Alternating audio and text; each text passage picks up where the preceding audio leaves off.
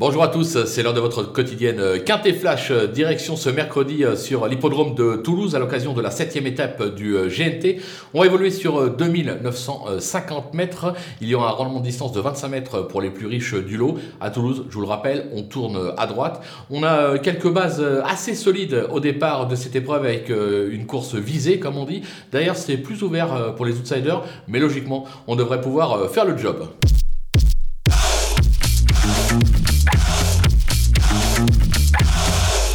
Allez, c'est parti pour les bases. Un petit coup de poker en tête avec le numéro 15, Gangster du Vallon, euh, dauphin du crack étonnant dans euh, les Ducs de Normandie à Caen euh, à la mi-mai. il affiche 100% de réussite à Toulouse.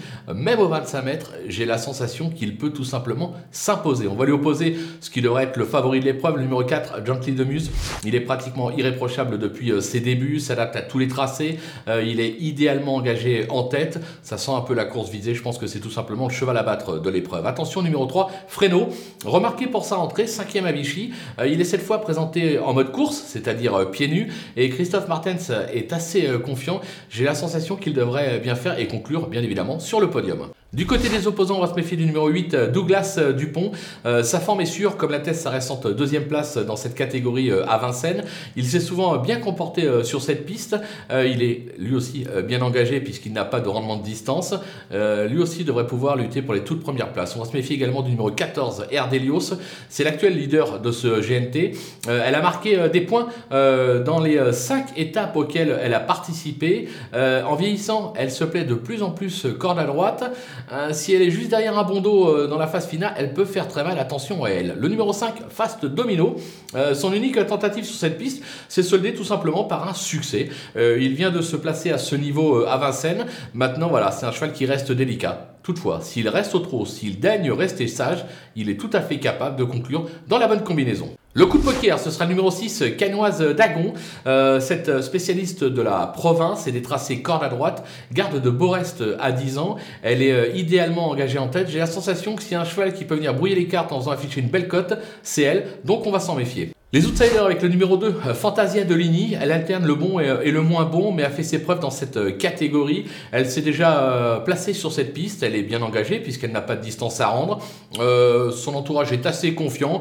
Voilà, elle peut prendre une place. Pour la victoire, je pense que c'est plus compliqué. Le numéro 13, Héros de Fleurs, aussi doué, attelé que monté, il vient se classer troisième de Cache du Rib sur ce parcours en rendant déjà 25 mètres. On en attend une logique confirmation. Le numéro 11, Fakir Mérité, il est chez lui sur cette piste avec 3 victoires et 7 accessites en 11 tentatives. Il vient de prouver sa forme sur le parcours, euh, mais cette fois, il doit rendre les maîtres ça complique un petit peu la donne, raison pour laquelle je l'ai placé plus bas dans ma sélection. Et enfin le numéro 10, euh, Campione Mio, idéalement engagé à 410 euros du recul, il ne reste pas moins vieillissant et plutôt inconstant cette année. Maintenant, euh, il excelle sur cette piste, raison pour laquelle je me suis dit je vais quand même le garder en bout de piste, on sait jamais. L'aptitude au parcours, ça peut servir dans la phase finale. Les délaissés avec euh, l'As Dosti, qui n'a guère convaincu ces derniers temps. De plus, il s'attaque ici à forte partie. Avant coup, difficile de le recommander chaudement. Le numéro 7, Flower by euh, Magalou, euh, capable du meilleur euh, comme du pire, elle n'a pas véritablement convaincu ces derniers temps. alors certes, l'engagement est bon, mais je pense qu'il y a meilleur au départ, raison pour laquelle je prends le risque de l'écarter. Le numéro 9, Festif Charmant, cet ancien Ravjo écume aujourd'hui la province avec plus ou moins de réussite. il m'a plutôt déçu dernièrement, raison pour laquelle je tente également l'impasse. Et enfin le numéro 12, Duxor de Guez, très décevant depuis le début de l'année. Il vient de montrer du mieux à Anguin, mais sans être toutefois transcendant. Là, il doit rendre les maîtres. L'engagement vraiment pas idéal, raison pour laquelle là aussi je tente l'impasse sur ses chances. Voilà, on a fait le tour de cette euh, belle épreuve, on va se quitter avec euh, ma sélection et mes conseils de jeu. À vous de jouer